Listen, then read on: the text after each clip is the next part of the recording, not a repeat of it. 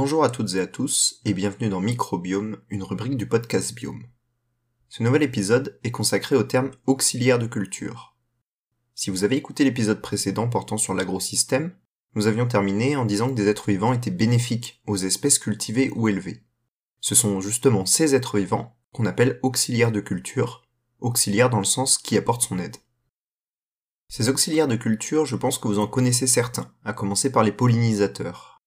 En effet, pour les cultures de fruits ou de graines nécessitant une pollinisation par des insectes par exemple, ce qui ne concerne pas beaucoup de céréales pour le coup, ceux-ci sont très importants.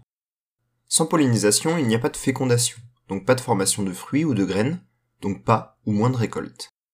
Ces pollinisateurs, ce sont bien évidemment les abeilles, et plus généralement beaucoup d'hyménoptères, donc les abeilles domestiques, sauvages, des guêpes, des bourdons, etc. Mais on trouve aussi les lépidoptères, plus couramment appelés papillons, des mouches, de l'ordre des diptères, ou encore des oiseaux, comme le colibri ou des mammifères comme certaines chauves-souris.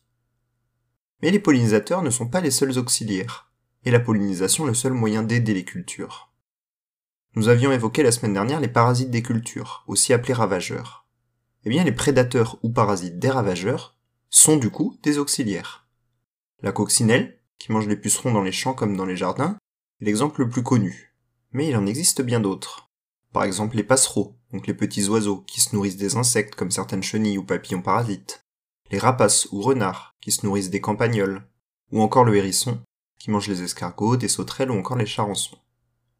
Des champignons ou des bactéries peuvent être bien utiles également, soit en parasitant les ravageurs, comme nous venons de le voir, mais aussi en créant les symbioses avec les végétaux, comme nous l'avions vu dans le cadre des épisodes consacrés aux nodosités et à la mycorhisation. On peut citer comme auxiliaires les êtres vivants du sol, comme les vers de terre qui aèrent le sol, participent à son drainage et son équilibre d'une manière générale, mais aussi à tous ceux qui participent au recyclage de la matière organique en matière minérale, fournissant ainsi les nutriments aux cultures.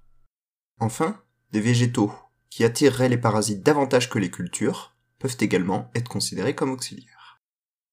Finalement, tout un tas d'êtres vivants, aujourd'hui bien connus et de plus en plus utilisés ou attirés par les agriculteurs, ou les jardiniers, professionnels ou non. Tous ces êtres vivants apportent aux humains de l'aide, que l'on appelle des services écosystémiques. Et c'est ce terme que nous développerons la semaine prochaine. Bonne fin de semaine et à bientôt dans Biome.